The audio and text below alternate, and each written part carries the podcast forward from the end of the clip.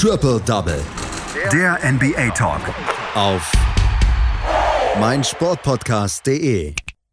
Zwei Spiele gab es in der letzten Nacht in der NBA. Beide Spiele oder beide Serien stehen nach diesen Spielen 3 zu 1. Aber es sind unterschiedliche Voraussetzungen. Die Washington Wizards sind quasi von Russell Westbrook reingezwungen worden in Spiel 5 und die Utah Jazz haben jetzt die gleiche Ausgangsposition wie letztes Jahr. Letztes Jahr haben sie eine 3 zu 1 Führung vergeben. Dieses Jahr soll das nicht so sein. Über die beiden Spiele und so einen kleinen Vorausblick auf heute Nacht, darüber spreche ich jetzt mit Patrick Rebin. Hallo Patrick. Grüße dich, Andreas. Ja, die Philadelphia 76ers hatten bislang gegen die Washington Wizards kaum Probleme. Ben Simmons und Joel Embiid haben wirklich sehr, sehr gut gespielt und es reichten nicht mal die Triple Doubles von Russell Westbrook, um diese Spiele zu gewinnen. Aber letzte Nacht Spiel 4 in Washington unter verschiedenen Voraussetzungen jetzt auch wieder. Monster Triple Double wieder von Russell Westbrook und, und das ist vielleicht die äh, schockierende Nachricht, ähm, Joel Embiid ist verletzt. Ja, absolut richtig. Ähm, Joel Embiid hat sich verletzt im ersten Viertel schon ähm, gegen die äh, Washington Wizards im jetzt ja im Spiel Nummer 4. Wie schlimm es um ihn aussieht, ist momentan noch nicht bekannt. Ähm, die einzige Information, die bisher ausgegeben wurde, ist, dass er eben Knieschmerzen hat, ja, dass er eben sein Knie verletzt ist. Sore Knee war da die Aussage. Ähm, es ist, ja, die Situation war ein bisschen blöd. Also er ist halt zum Layup gegangen, wurde von äh, Robin Lopez äh, geblockt und äh, ja, beim Runterkommen ist er dann so ein bisschen ausgerutscht und äh, sehr, sehr unglücklich gefallen. Ähm, hatte danach nochmal versucht, weiterzuspielen. Ähm, das ging dann allerdings nicht, äh, sagen wir mal, eher so semi-gut. Äh, er hat zwar noch ein bisschen gespielt, ist so ein bisschen auf dem Court rumgerumpelt, ähm, hat sich bei, bei jeder Spielpause äh, vornüber gebeugt, weil er einfach Schmerzen hatte und musste dann einfach raus. Und ja, es hätte tatsächlich der erste Playoff-Sweep der Franchise in 36 Jahren werden können, aber ja, sie haben am Ende das Spiel verloren und halt eben nicht nur das Spiel, sondern im ersten Viertel auch MVP-Kandidat Joel Embiid, was ihnen natürlich extrem wehtut. Das Team legte sich zwar dann für Joel Embiid nochmal ein bisschen mehr ins Zeug, wurde am Ende jedoch nicht belohnt, auch weil Bradley Beal und Russell Westbrook, du hast gesagt, für die Wizards richtig starke Spiele machten. Ähm, Beal, der hatte 27 Punkte, Russell Westbrook äh, ein Triple-Double mit 19 Punkten, 21 Rebounds und 14 Assists, aber es waren nicht nur die beiden. Auch Rui Hachimura zum Beispiel konnte mit 20 Punkten und 13 Rebounds ein starkes Double-Double auflegen. Ja, außerdem hatten sich äh, die Washington Wizards so ein bisschen eine Aufgabe gesetzt und diese Aufgabe auch tatsächlich sehr, sehr gut umgesetzt. Äh, das war nämlich ein bisschen Hack Simmons zu spielen und ähm, sie haben so ungefähr ab dem dritten Viertel dann äh, wann es immer auch möglich war, versucht, ihn an die Linie zu schicken, ähm, da er über das gesamte Spiel nur 5 von 11 von der Freiwurflinie getroffen hat. Also ähm, sehr, sehr schlechte Quote von äh, Ben Simmons von der Freiwurflinie. Und äh, trotzdem Trotzdem hat Doc Rivers sehr, sehr viel auf ihn gesetzt, denn er wurde tatsächlich nach dem Spiel von einem Journalisten gefragt, äh, wieso er Ben Simmons denn nicht einfach rausgenommen hat, wenn er ja gemerkt hat, dass er von der Freiwurflinie nicht trifft und äh, gleichzeitig halt auch immer die Fouls äh, abbekommt von den Washington Wizards. Aber Doc Rivers hat danach gesagt, dass er eben äh, sehr, sehr viel Vertrauen in Ben Simmons hat, er ein ziemlich guter Spieler ist und er gar nicht mal dran denkt, ihn in so einem Spiel rauszunehmen. Bei den Sixers, da ging vor allem Tobias Harris voran nach der Verletzung von Joel Embiid. 21 Punkte, 13 Rebounds hatte der Forward am Ende stehen und ähm, ja, Ben Simmons, der hat nach dem Spiel gesagt, natürlich, offensichtlich äh, brauchen wir Joel, um zu gewinnen. Er ist ein großer Teil dieses Teams und äh, das hat sich in diesem Spiel durchaus gezeigt. Vor allem der Anfang des Spiels lief eigentlich noch ganz nach dem Geschmack der Philadelphia 76ers, die teilweise eine Elf-Punkte-Führung hatten. Also es lief wirklich sehr, sehr gut am Anfang, bis dann eben zur Verletzung von Joel Embiid. Und vor allem im dritten Viertel fingen die Washington Wizards an, an so richtig zu rollen und äh, ihren Vorsprung sukzessive auszubauen. Und ja, auch in diesem Spiel gab es mal wieder einen Fanvorfall. Ich meine, wir können echt bald, glaube ich, so ein Bullshit-Bingo mit den verrücktesten Sachen, die irgendwelche Fans in der Halle machen können, äh, erstellen und hätten das auch relativ schnell voll. Nach dem Ansprung von Trey Young Popcorn auf Russell Westbrook und dem Flaschenwurf auf Kyrie Irving versuchte dieses Mal ein Flitzer seine 5 Sekunden Fame zu holen, wurde von einem Security aber sauber getackelt und direkt nach dem Spiel verhaftet. Also was da momentan mit den Fans los ist, weiß ich nicht. wir hoffen natürlich alle, dass äh, Joel Embiid bald wieder auf dem Court stehen kann, aber vielleicht wird so tatsächlich die Serie auch noch mal ein bisschen spannender. Die, dass das Fans verrückt spielen, kann ich mir nur damit erklären, dass ähm, sie endlich wieder in die Hallen dürfen und ja, einfach ein bisschen durchdrehen. Also, äh, anders kann ich es mir nicht vorstellen. Und das ist, das ist eine bedenkliche Tendenz, weil ähm, die Zuschauer sind dort kein Freiwild. Äh, beziehungsweise die Spieler sind kein Freiwild. Ja, absolut. Und vor allem die Attacken werden ja auch immer gefährlicher. Ich meine, wenn du überlegst, so eine Spuckattacke zum Beispiel ist extrem ekelhaft, ist extrem respektlos, aber halt vor allem jetzt auch in Zeiten von Corona ja. gefährlich, ja. Ja. Ähm, ein Flaschenwurf, das kann richtig böse enden, wenn so ein Spieler eine Flasche abbekommt. Also dagegen war ja dieses Popcorn über Russell Westbrook schütten, war dagegen ja noch relativ harmlos. Ähm, aber, aber zum das, Beispiel der aber auch das ist ja, das ist ja, das ist ja unmenschlich. Ja. Das, wir, wir sind ja nicht im Zirkus oder so. Das gibt's doch nicht. Absolut, absolut. Es ist absolut respektlos, hat nichts in der Halle verloren. Ähm, aber vor allem zum Beispiel der Fan, der die Flasche auf Kyrie Irving geworfen hat, ähm, der hat direkt auch eine lebenslange Sperre für den TD ja. Garden bekommen und äh, hat jetzt einige Anklagen am Hals. Ähm, übrigens, äh, im Internet steht relativ häufig sein Name. Schaut mal auf sein Facebook-Profil. Ähm, dort gibt es relativ witzige Kommentare. Ja. Das ja. ist nämlich tatsächlich öffentlich. Tja. Die äh, Washington Wizards gewinnen dieses Spiel und ich habe es eben schon gesagt, Russell Westbrook zwingt die, äh, die Washington Wizards so ein bisschen in Spiel 5 wegen dieses Monster Triple Doubles, aber es ist ein bisschen ungewöhnlich gewesen. Die ganze gesamte Starting Five hat äh, zweistellig gepunktet. Der Davis Bertans mit 15 Punkten, Rui Hachimura mit 20 Punkten, Daniel Gafford mit 12 Punkten, Bradley Beal mit 27 Punkten. Dazu dann noch Robin Lopez mit 16 Punkten und Raul Neto mit 11 Punkten. So eine ähm, harmonische Mannschaftsleistung haben wir von den Wizards sehr selten gesehen. Ja, ich meine, sie wussten ja letzten Endes, worum es geht, ne? Und vor allem dann nach der Verletzung von Joel Embiid war ihnen halt wahrscheinlich auch klar, hey, wenn wir es schaffen, in diesem Spiel wirklich an einem Strang zu ziehen und wirklich äh, so eine geschlossene Mannschaftsleistung einfach auch äh, auf den Court zu bringen, dann ist hier heute was drinnen. Vielleicht auch noch ein bisschen mehr als dann eben mit Joel Embiid, weil ich meine, Embiid ist nicht umsonst äh, einer der, der drei Kandidaten für den für den Regular Season MVP.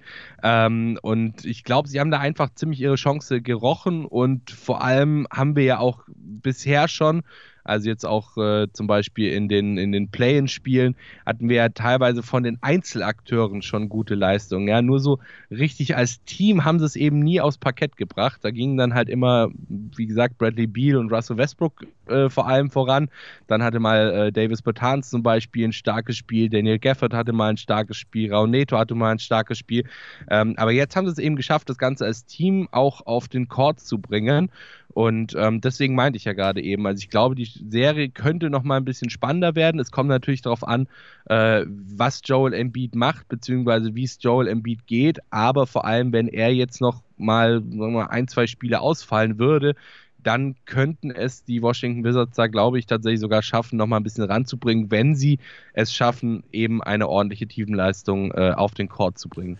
Die Washington Wizards liegen jetzt nur noch mit 1 zu 3 zurück. Die Serie wandert nach äh, Philadelphia zurück und wir müssen zusehen, wie Joel Embiid fit ist und ob er in Spiel 5 wieder spielen kann. Ja, und dann schauen wir mal, ob die Sixers diese Serie aus äh, können, beziehungsweise äh, dicht machen können. Die Utah Jazz möchten das gerne jetzt auch in fünf Spielen dicht machen, die Serie gegen die Memphis Grizzlies. Sie führen mit 3 zu 1, aber letztes Jahr gab es auch eine 3-1-Führung gegen die Denver Nuggets und das verloren damals die Utah Jazz in sieben Spielen. Sie sind sehr, sehr gewarnt, obwohl sie im Moment relativ souverän aussehen, oder? Ja, absolut. Ähm, auch vor allem souveräner, als man vielleicht teilweise dachte. Ich meine, Donovan Mitchell war ja zuerst verletzt ähm, in der Serie. Dann gab es ja irgendwie diese Streitigkeiten zwischen Donovan Mitchell und äh, Rudi Gobert, wo auch keiner so richtig weiß, äh, was da jetzt genau der Ursprung war. Wahrscheinlich irgendwelche dummen Kommentare im Lockerroom oder so. Ähm, aber das scheint sich mittlerweile wieder so ein bisschen zusammengerauft zu haben und äh, sie haben vor allem nach dem Spiel auch gesagt, ja, sie wissen darum, dass sie äh, letzte Saison schon 3-1 geführt haben, aber Äh, in dieser Saison sind sie besonders hungrig und äh, geben sich vor allem mit einem 3-1 nicht zufrieden. Ein 3-1 ist für sie noch nicht genug und ähm, dementsprechend werden sie alles daran setzen, dass sich die Geschichte aus der letzten Saison nicht wiederholt. Und was man ja auch dazu sagen muss, letztes Jahr in der Bubble war es natürlich auch nochmal ähm, eine ganz andere Umgebung, sage ich mal, eine ganz andere Spielumgebung, wo sie dann eben, nachdem sie 3-1 geführt haben, gegen die Denver Nuggets am Ende in sieben Spielen das, äh, die Serie noch verloren haben. Und ähm, Donovan Mitchell, gutes Stichwort an der Stelle, der hat nämlich sein Team zum Sieg geführt und ähm, ja, den Utah Jazz somit den ersten Matchball ihrer Serie gegen die Grizzlies geholt. 30 Punkte hatte der Shooting Guard und äh, die Jazz konnten sich die 3-1-Führung dann am Ende snacken. Allgemein war es tatsächlich eine ziemlich überzeugende Leistung des Teams. Rudy Gobert, der legte zu den 30 Punkten von Donovan Mitchell noch 17 äh, Punkte auf ähm, zeigte sich vor allem im dritten Viertel Jordan Clarkson, Six Man of the Year, nicht umsonst, legte in 21 Minuten 24 Punkte aufs Parkett. Und äh, ja, bei den Grizzlies, da blieb Ja Morant ein bisschen unter seinem Schnitt, 33 Punkte konnte er durchschnittlich in den ersten drei Spielen für sich verbuchen. In diesem Spiel schaffte er lediglich 23 Punkte und 12 Assists lediglich natürlich in dem Fall in Anführungszeichen, was immer noch eine starke Leistung ist. Dylan Brooks und Jaron Jackson Jr. hatten jeweils 21 Punkte, Jonas Valanciunas 14 Punkte und 12 Rebounds, aber am Ende ja, reicht es nicht für den Ausgleich und äh, man sieht, es war eine tolle Teamleistung. Es haben nur am Ende noch so ein bisschen die Punkte von Jamorant gefehlt, äh, von diesem einen Starspieler, den sie halt haben. Ähm, der Rest hat eigentlich sehr, sehr gut gespielt. Ähm, das vierte Viertel, das wurde von einem 12 und 2 Run der äh, Memphis Grizzlies eröffnet, die sich so die Führung erobern konnten, nachdem sie nach dem dritten Viertel recht deutlich zurücklagen. Mike Conley, der schaffte es dann aber, die scorelose Zeit zu durchbrechen, scorte den Dreier, blockte den Jumper von äh, Jamorant und äh, traf gleichzeitig noch ein Dreier zur Führung für die Utah Jazz. Und ab da lief es dann eigentlich alles so, wie Utah das geplant hatte. Ähm, davor war das Spiel nochmal ein bisschen knapper. Ja? Vor allem an der ersten Halbzeit sieht man das ganz gut, wie knapp das Spiel wirklich war. Insgesamt gab es elf Führungswechsel und siebenmal war der Spielstand ausgeglichen. Ähm, die Grizzlies, ja, die spielen als Achter gegen den ersten wirklich eine richtig gute Serie. Und ähm, je nachdem, wie die Memphis Grizzlies jetzt nochmal zurückkommen können, ich meine, vor allem das erste Spiel war natürlich extrem stark, wo sie sich im ersten Spiel direkt mal die 1-0-Führung geholt haben. Ähm, je nachdem, ob sie jetzt nochmal zurückkommen können, könnte das tatsächlich auch nochmal eine spannende Serie werden. Momentan sieht es natürlich alles sehr, sehr stark danach aus, dass sich die Utah Jazz diese Serie dann doch relativ deutlich holen werden, wenn es ähm, so gut weiterläuft, wie es bisher läuft, mit vor allem natürlich Donovan Mitchell und Rudy Gobert es wäre auch verdient. Die Utah Jazz haben eine so tolle Offseason äh, bzw. Regular Season gespielt. Es wäre einfach auch verdient, wenn sie jetzt in die nächste Runde einziehen würden gegen die Memphis Grizzlies. 3 zu 1 führen sie jetzt. Damit kommen wir auf ein, eine Nacht zu sprechen, die es vielleicht in sich haben wird. Wir haben dreimal Spiel 5 heute Nacht. Die Boston Celtics müssen bei den Brooklyn Nets antreten. Sie liegen 1 zu 3 zurück. Die Portland Trailblazers treten bei den Denver Nuggets an. Dort steht es 2 zu 2. Und die LA Lakers treten bei den Phoenix Suns an. Es steht dort auch 2 zu 2. Zweimal ein Spiel 5, was danach 3 zu 2 stehen wird. Und einmal Spiel 5, wo die Boston Celtics ja gegen das Ausscheiden kämpfen. Was erwartest du von dieser Nacht? Die Nacht wird extrem spannend. da gebe ich dir absolut recht. Ähm, vor allem, es sind einfach wirklich gute Serien mit dabei. Gut, die Serie von den Boston Celtics würde ich da jetzt mal nicht unbedingt mit reinzählen wollen, denn das war vor allem jetzt im letzten Spiel, nachdem ja äh, im Spiel 3 äh, Jason Tatum seine 50-Punkte-Performance abgeliefert hat und äh, es wirklich extrem stark war. Vor allem auch das Zusammenspiel mit Marcus Smart. Das letzte Spiel dann doch wieder sehr eindeutig an die äh, Brooklyn Nets ging, obwohl es ja nochmal ein Heimspiel für die Boston Celtics war. Die anderen Serien, die könnten richtig spannend werden. Ja, Portland Trailblazers, Denver Nuggets steht momentan 2-2, eine sehr ausgeglichene Serie. Ähm, da würde ich jetzt nicht unbedingt äh, ja, drauf wetten wollen, wer sich dieses äh, Spiel 5 holen könnte. Und natürlich ähm, die Serie der Lakers gegen die Phoenix Suns. Und äh, das ist so ein bisschen unser aller Lieblingsserie, habe ich so das Gefühl, ja. oder? Ja, absolut. Ich weiß überhaupt nicht, ob ich schlafen kann heute Nacht. Die Phoenix Suns gegen die LA Lakers. Ähm, es ist eine faszinierende Serie. Es ist harte absolut. Defense. Wir haben die Superstars, die verletzt sind, Anthony Davis und Chris Paul, die sich über den Platz schleppen. Ich meine, wir würden sie gerne fit sehen und wir würden sie gerne im, im, im Vollbesitz ihrer Kräfte sehen. Aber das gibt dem Ganzen ja noch eine ganze Menge Drama dann dazu. Diese Serie, ich finde sie faszinierend. Ja, absolut. Vor allem äh, Anthony Davis höchstwahrscheinlich draußen heute Nacht, ja, also ja. offiziell als Day-to-Day -Day gelistet, aber laut Champs Jeremiah äh, höchstwahrscheinlich heute Nacht raus. Und dafür kommt ein anderer wieder zurück bei den Lakers, Kentavious, äh, Kentavious Colbert Pope. KCP, der hatte sich in Spiel 3 verletzt gehabt, war in Spiel 4 draußen äh, und kommt jetzt zurück. Und der hat es vor allem in Spiel 3 extrem geschafft, äh, extrem gut geschafft, Devin Booker aus dem Spiel zu nehmen. Ja, also war da wirklich äh, sozusagen als Headhunter auf Devin Booker angesetzt und äh, hat es sehr, sehr gut gemacht, Devin Booker so ein bisschen aus dem Spiel zu nehmen. Gleichzeitig hat es natürlich dann wiederum bei den Phoenix Suns äh, den verletzten Chris Paul, der ja trotzdem spielen kann aber wo man ihm trotzdem anmerkt, dass er eben äh, eine Verletzung hat und sich da eben mit dieser Verletzung so ein bisschen durch die Serie schleppt und gleichzeitig hast du eben trotzdem starke Leistungen von äh, Devin Booker und vor allem auch äh, DeAndre Ayton. Also das ist auch wirklich so eine spannende Serie und ich könnte mir tatsächlich vorstellen, vor allem wenn, äh, wenn Anthony, äh, Anthony Davis jetzt heute Nacht wirklich ausfällt, und ähm, Chris Pauls mal wieder schafft, über seine Verletzung zu spielen, dass sich die Phoenix Suns tatsächlich die 3-2-Führung in dieser Serie holen und dass wir eventuell auch hier eine richtig, richtig spannende Siebener-Serie am Ende sehen können. Ach, ich bin so nervös. 4 Uhr heute Nacht gibt es äh, Spiel 5. Und wir werden morgen natürlich über diese drei Spiele sprechen. Wie gesagt, es ist heute Nacht eine, eine sehr, sehr spannende Nacht liegt da vor uns. Und ähm, glaubst du, dass die Boston Celtics die Serie verlängern können? Celtics in sieben. Oh. Nein, ich glaube es nicht. Da spricht der Celtics-Fan. Die Serie wird heute Nacht.